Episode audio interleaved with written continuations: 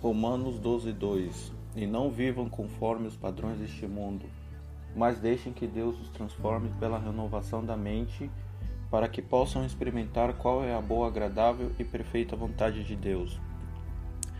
Quando estamos em uma guerra, temos que estar com as portas fechadas no mundo espiritual. Satanás vai usar sentimentos, pessoas, marido, mulher, família, para abrir portas no mundo espiritual, e temos que estar sempre em alerta.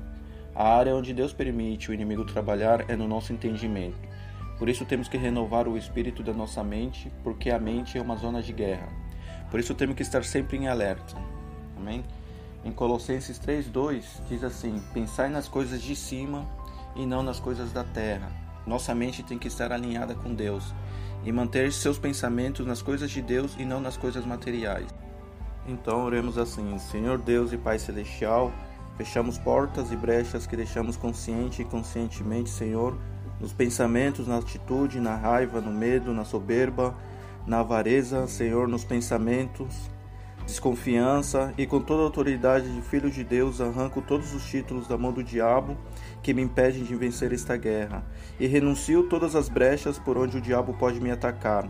Senhor, cubra-me com teu sangue, a mim e a minha família. Construímos uma parede de fogo impenetrável e colocamos uma cúpula dourada sobre nós e colocamos uma manta de visibilidade no mundo espiritual do mal e um manto de visibilidade para Jeová dos exércitos do Rei em nossas vidas. Me revisto de toda a armadura de Deus, com todas as astutas ciladas do diabo, subimos aos lugares celestial e dela daremos ordens para a batalha, quebrando os atos, títulos e direitos legais que o inimigo tem para me impedir nesta guerra.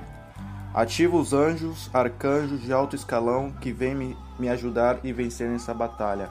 Amarro pés e mãos do espírito de vingança e retaliação. Cego todos no mundo físico e espiritual e declaro que o inimigo não nos vê e não nos segue. E nos tornamos invisíveis para os bruxos e bruxas. Amém.